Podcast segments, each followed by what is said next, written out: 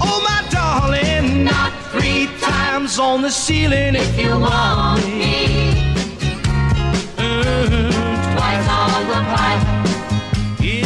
¿Qué tal? Muy buenas tardes. Sean todos ustedes bienvenidos una vez más a Círculo de Espera Radio. Hoy es martes 20 de diciembre del 2022 y estamos transmitiendo como lo hacemos todos los días de lunes a viernes a través de nuestra cuenta en Spotify.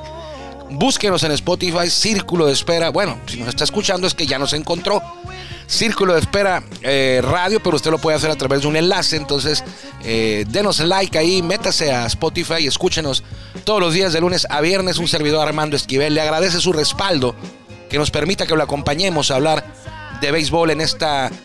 Eh, pues para nosotros es la última semana del año porque el viernes será el último programa de este 2022 y tomaremos una pausa, un receso, unas vacaciones de dos semanas para regresar hasta el lunes 9 de enero, si Dios quiere. Así que nos quedan cuatro días de este año aquí en Círculo de Espera, que ya estamos en el episodio 641, si no me falla la calculadora. Hoy hablaremos de una historia en particular. Vamos a aprovechar que estamos totalmente como podcast, no estamos en la radio en estos días. Vamos a hablar de una historia en particular, sin dejar de mencionar también la Liga Mexicana del Pacífico, pero vamos a darle prioridad a un tema eh, que ayer eh, estuve estudiando, estuve encontré y repasé acerca de un jugador mexicano que llegó a Grandes Ligas, pero es muy poco reconocido y poco recordado. Se llama Miguel Puente porque todavía vive. Nació en San Luis Potosí y llegó a jugar Grandes Ligas con los Gigantes de San Francisco. Una carrera fugaz en la Gran Carpa. Así que de eso hablaremos hoy, pero primero vamos a la introducción que corre a cargo todos los días de la mejor voz de un estadio de béisbol en México. Y me refiero a Jorge Niebla, el Caifán. Es un privilegio que él se encargue todos los días de abrir la puerta de este espacio. Bienvenidos.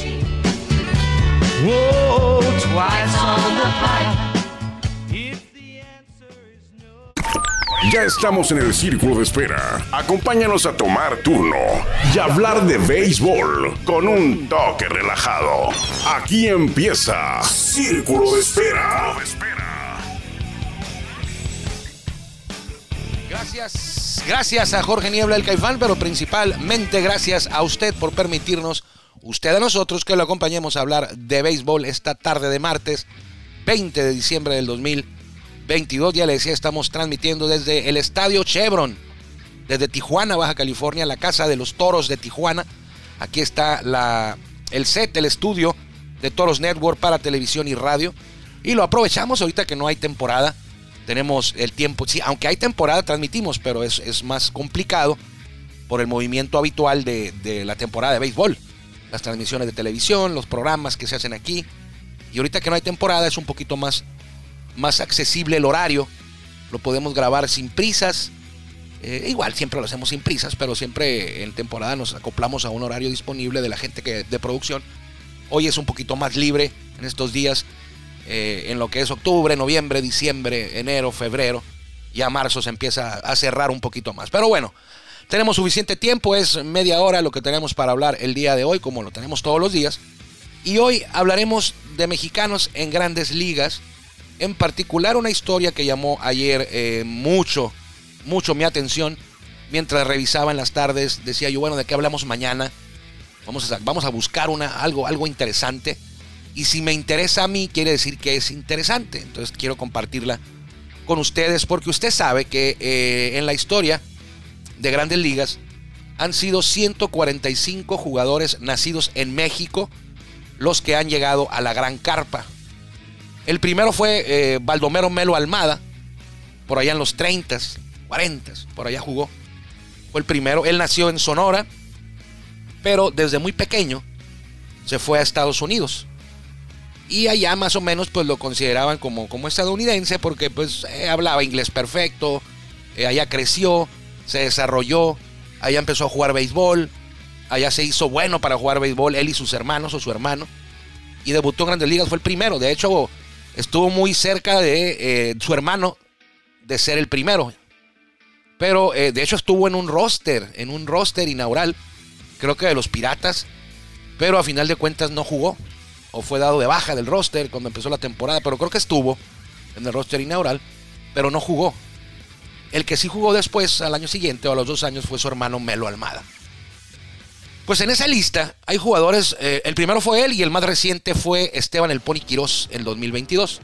En esa lista de 145 hay muchos nombres, algunos mucho muy conocidos, algunos no tanto y otros que han quedado a veces hasta en el olvido, que nadie recuerda.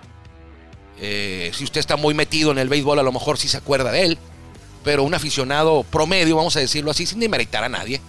Quizás hay algunos nombres que pasan eh, por abajo del radar y que usted a lo mejor no sabía que eh, tal persona, o no sabe ni siquiera quién es, o que tal persona jugó grandes ligas. Eh, hay varios, hay varios. Y ayer revisé la lista y dije, vamos a ver el jugador número 20 mexicano que llegó a grandes ligas, ¿qué hizo? Se trata de Miguel Puente, Miguel Antonio Puente Rodríguez, si mal no recuerdo, pero se llama Miguel Puente. Miguel Antonio Aguilar, Miguel Antonio Aguilar Puente se llama. Conocido en Estados Unidos como Miguel Puente y conocido en el béisbol como Miguel Puente. No sé por qué se brinca en el Aguilar, pero bueno. Él debutó en 1970, pero antes de debutar él nació en San Luis Potosí fue el segundo mexicano, eh, fue el segundo nacido en San Luis Potosí, en el estado que llegó a Grandes Ligas. El primero fue Marcelino Solís. Marcelino Solís nació en Real de 14, en el pueblo mágico, mítico, místico, mejor dicho, místico. Ahí nació Marcelino Solís. Real de 14 es parte del estado de San Luis Potosí. Y el segundo potosino fue eh, Miguel Puente. Él nació en la capital, en, San Luis Potosí.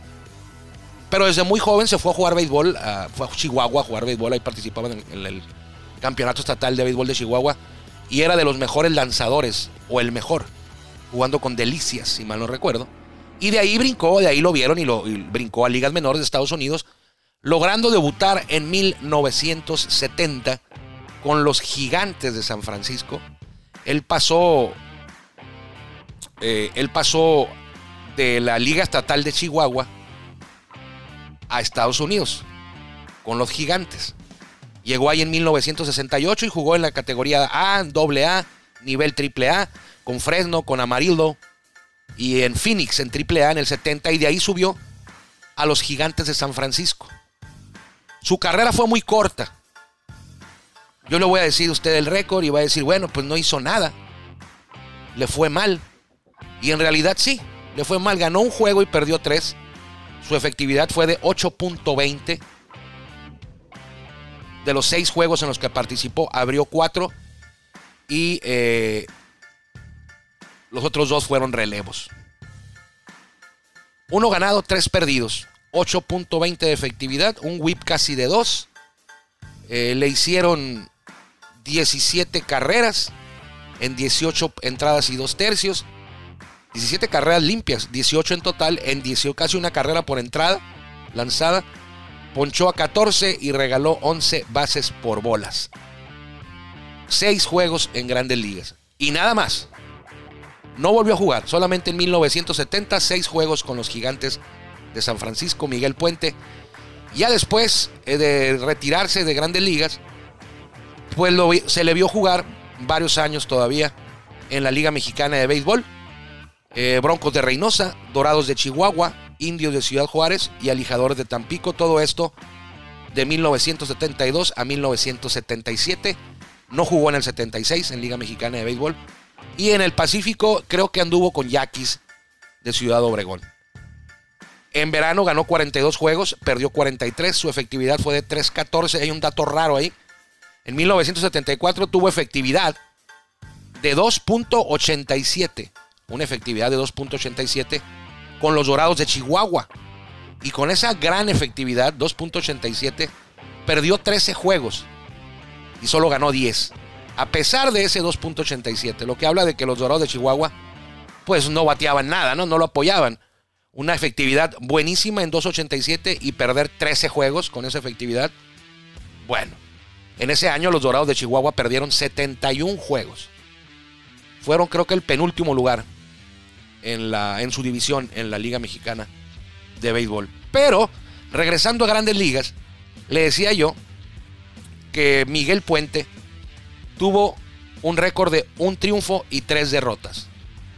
Un triunfo y tres derrotas, su efectividad en 8.20. Pero a pesar de eso, Miguel Puente, que todavía vive, ¿eh? tiene por ahí, debe tener 80, 81, ahorita le voy a decir, pero debe de tener por ahí de 80 años, 80 y tantos años, voy a darle el dato correcto. Tiene 74 años, todavía vive, no sé en dónde, me gustaría saber en dónde, me gustaría poder entrevistarlo a Miguel Puente para hablar de el gran día que tuvo en Grandes Ligas. Récord de 1-3, 8-20 de efectividad, pero en 6 juegos tuvo un día que nunca va a olvidar. Un gran día que viendo la actuación de ese día, dices, bueno, ¿qué pasó después? ¿O qué pasó antes, no? Ante 43 mil aficionados, el 8 de mayo de 1970, Miguel Puente fue designado como abridor para lanzar contra los Mets de Nueva York en el estadio Shea Stadium, que era de casi, estaba nuevecito yo creo, contra los Mets precisamente que en esa temporada los Mets eran los campeones defensores. Se habían coronado en 1969, habían ganado la Serie Mundial y estaban jugando como campeones defensores. Arrancaba la temporada, iban por ahí de, 15, de unos 20 y tantos juegos, 25, cuando Miguel Puente se subió a la loma ese 8 de mayo de 1970 para lanzar contra los Mets ante 43 mil aficionados, un poquito más. El Potosino, que ya le decía yo que fue el segundo Potosino en grandes ligas, el jugador número 20 mexicano en grandes ligas, se subió a la loma y lanzó juego completo. Juego completo para llevarse la victoria, su única victoria en grandes ligas. Nueve entradas, siete hits 7 ponches y 4 bases por bolas. Recibió una carrera nada más, que fue cuadrangular solitario de Ken Baswell en cierre de la octava, la octava entrada. Fue su gran día. Disfrutó de un gran ambiente, parque lleno, jugar contra los Mets, lanzar juego completo con los gigantes, llevarse la victoria, nueve entradas, una carrera, siete hits, siete ponches, una gran actuación de Miguel Puente yo ya, yo ya sabía que, había existido un pitcher que había tirado un, juego perfecto y eh, algo así me lo comentaban como debut y despedida. Y ya lo encontré, fue él. No fue debut y despedida porque después de ahí lanzó todavía eh, tres eh, juegos más. Abridor, relevo. en esos tres juegos solamente lanzó ocho entradas en, acumuladas. O sea, los tres juegos juntó ocho entradas en duelos contra los Padres de San Diego en dos ocasiones y uno contra los Dodgers eh, de Los Ángeles. El fin de sus días en el béisbol para Miguel Puente en el mejor béisbol del mundo fue el 26 de mayo, es decir, que solamente estuvo en grandes ligas por ahí de 23 días, poquito más de tres semanas, en un duelo contra los Dodgers que entró a relevar 26 de mayo de 1970 en el estadio de los, en el estadio de los Gigantes, perdón, de San Francisco. Puente Aguilar subió a la lomita, Miguel Puente, para eh, relevar en la sexta entrada. Subió a la loma, hizo sus tiros de calentamiento, le hablaron al manager, fueron, platicaron con él, lo removieron sin enfrentar a un bateador y entró un relevo por él. Se lastimó, se sentía mal y ese fue su último día en grandes ligas. No pudo hacer un lanzamiento oficial al plato, solo de calentamiento a relevar. Aparece en el box score porque subió a la loma como relevo. No pudo lanzar más y ahí fue su debut y despedida. No, debut no, fue su despedida de grandes ligas.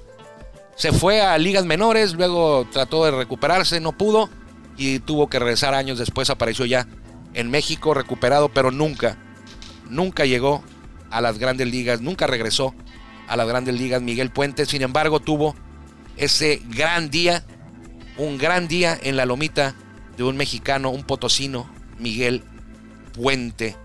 El nombre completo es Miguel Antonio Puente Aguilar, el vigésimo mexicano en llegar a grandes ligas. También fue el primer mexicano que jugó con Gigantes de San Francisco. Los otros cinco, porque hasta un momento van seis, los otros cinco fueron Alex Treviño, Tony Pérez Chica, Miguel del Toro, Ramiro Peña y Luis González. Su debut fue a los 21 años y 360 días. En esa temporada de 1970 en la que debutó, jugaban otros mexicanos como Aurelio Rodríguez, Héctor Torres, Vicente Romo, Horacio Piña y José El Peluche Peña. A Miguel Puente no le tocó enfrentarse con ningún mexicano, pero hubo un paisano, eh, José Peluche Peña, que todavía vive también, que aunque no lanzó contra él, sí le tocó eh, cruzar caminos, pero eh, estar en el mismo juego. El Peluche Peña jugaba con los Dodgers y Miguel, Puente con los Gigantes. En par de ocasiones jugaron los Gigantes contra los eh, Dodgers y lanzó Miguel Peña, digo, perdón, Miguel Puente. Y ahí estaba en ese mismo estadio el Peluche Peña, estaba en el bullpen con el equipo azul, con el equipo de los Dodgers. Y aunque nunca fueron rivales en el, dentro del juego, en el, en el juego, sí fueron rivales de equipo. Estaban los dos equipos ahí y en un equipo estaba Miguel Puente y en otro el Peluche Peña. En, alguna ocasión Peña lanzó con Dodgers contra Gigantes. Miguel Peña, Miguel Puente no, pero eh, ahí estaba ese día. Eh, Miguel Puente utilizó el número 41, el, el mítico número 41 en aquellos años, en 1970 eh, y, fue, y no fue el primero, fue el segundo. Han sido varios mexicanos que han usado el número 41. Es el que les dan, yo creo. No creo que lo pidan en aquellos años, menos. El primero fue Jorge Rubio, luego fue Miguel Puente. Y después de Puente vinieron Cecilio Acosta, que allá en Estados Unidos lo conocían como Sai Acosta. Él también portó el 41 en alguna ocasión. Mario Mendoza también en alguna ocasión usó el 41. Marco Estrada también en alguna ocasión trajo el 41. Y el más reciente, hace poquito, hace unos meses, Daniel Duarte con los Rojos de Cincinnati debutó con ese número 41. Miguel Puente es poco conocido, muy poco conocido. De los 145 mexicanos que llegaron a grandes ligas, yo creo que de los menos conocidos son Miguel Puente, Procopio Herrera, eh, Marcelino Solís, eh, ¿qué otro puede ser así poco, poco conocido? Rudy Hernández. Eh, jugaron muy poquito y ya no, es, ya, no, ya no juegan. Por ejemplo, está Noé Muñoz que jugó un juego y, pero todavía se mantiene como coach y es un poco más conocido, pero Miguel Puente, Procopio Herrera, eh, Marcelino Solís, Rudy Hernández, Memo Luna, Memo Luna no tanto, fue de gran carrera en la pelota mexicana, eh, Bob Greenwood, este pelotero que nació en México, pero era hijo de, padres eh, estadounidenses. Bob Greenwood nació, creo que su papá era ingeniero en una mina ahí en Cananea y aquí nació en Cananea, en México, pero de muy pequeño se fue a Estados Unidos y era un, tipo güero, alto, de ojos de color azul, eh, estadounidense 100%, pero había nacido en México y Grandes Ligas lo considera mexicano, lo consideraba, lo consideró mexicano porque ya falleció. Miguel Puente es uno de los pocos eh, jugadores nacidos en México que no tuvo o no tiene tarjetita de béisbol. Es, es de los más difíciles para los coleccionistas de tarjetas de béisbol eh, tener una cartita de Miguel Puente, porque no hay, no hubo. Hay tipos como Marcelino Solís tuvo tarjeta, eh, Procopio Herrera tiene una, rarísima, pero tiene una. Yo la tengo, se puede conseguir. Eh, Juan Cerro no tuvo tarjeta de grandes ligas, pero tiene de ligas menores. Muy rara también. Germán Barranca tiene una por ahí de grandes ligas. Francisco, de los más recientes, Francisco el Chito Rodríguez de Mexicali, no tiene tarjeta de ligas mayores, pero tiene de ligas menores. Miguel Aguilar tiene tarjeta de ligas menores. Eh, hay peloteros que, que se pueden conseguir de ligas menores y que tienen de ligas mayores, pero muy escasas, como el Paquín, como Germán Barranca, como Juan, de ligas mayores, como Procopio Herrera, tiene una. Pero Miguel Puente no tuvo ninguna. Lo que hacen los coleccionistas es hacerle una. Hay gente que se dedica a diseñar, hacen diseño, diseñan y saben hacerle tarjetitas. Y yo he visto por ahí una que otra de Miguel Puente, pero se llaman customs, que no son tarjetas oficiales.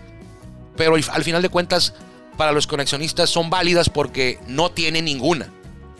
Si hay un jugador que tenga una tarjeta, como Paquín Estrada tiene una, es muy rara la de Paquín Estrada también, y usted tiene una custom, entonces ahí sí como que dicen los coleccionistas, hey, ahí no vale, porque sí tiene una.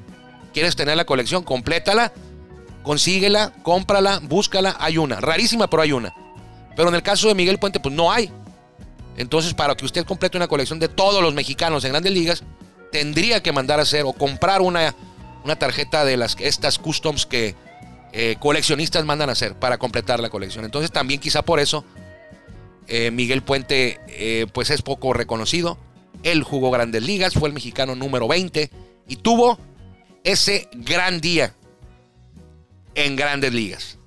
Miguel Puente, que fue ese gran día el 8 de mayo de 1970 cuando lanzó el juego completo y después ni sus luces de ese gran pitcher de ese día. Me gustaría platicar con él. Sé que está vivo, no sé dónde viva. A lo mejor en Chihuahua o en San Luis Potosí. Vamos a tratar de encontrarlo y eh, eh, platicar con Miguel.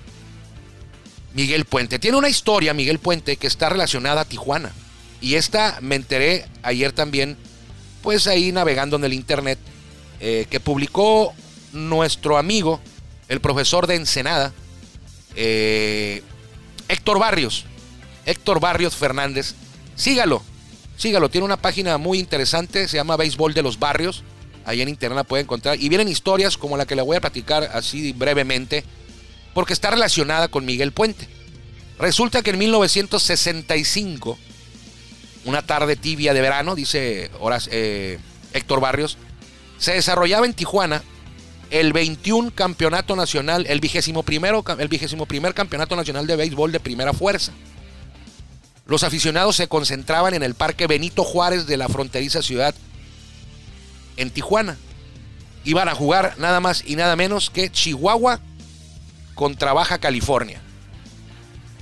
Por Baja California lanzaría, estaba anunciado para abrir Gabriel de la Torre de 19 años contra Miguel Antonio Puente Aguilar, que tenía en ese, en ese momento 17 años. Él sería el abridor por Chihuahua. El duelo se fue 0-0 para no hacérsela muy larga. 0-0 se fue hasta que llegaron a la entrada 16. 16. Ahí, Baja California ganó el duelo, dejando tendido en el terreno a Chihuahua al cerrarse la entrada 16 con un, un elevadito atrás del shortstop que no alcanzó a tomarlo con hombre en segunda y anotaron. Los baja californianos aquí en el Parque Benito Juárez, ha de haber estado el, el Parque Benito Juárez por allá por el lado de la línea internacional. Lo la, anécdota importante de este día, aparte de que ganó Baja California, 1 por 0, es que los pitchers abridores, en el caso de Gabriel, eh, Gabriel de la Torre, se aventó las 16 entradas que duró el juego. 4 horas 15 minutos, 16 entradas, y Gabriel de la Torre ponchó a 40. Escuchó usted bien, el abridor de Baja California ponchó a 40 rivales de Chihuahua. A 40. O sea, un juego de 9 entradas tiene 27 outs. Este tipo ponchó a 40. 40 rivales. Yo nunca había escuchado de un pitcher que hasta, hasta ayer que revisaba esto, que hubiera ponchado a 40. Hágame usted el favor. a ver, ¿cuántos bateadores son 30 por 16? ¿Cuántos 30 por 16? 40, 48. Sí, ¿no? 3 por 16, 48, ¿no? Sí, 3 por 6, 18, sí, 48. Es correcto, ¿no? 3 por 16.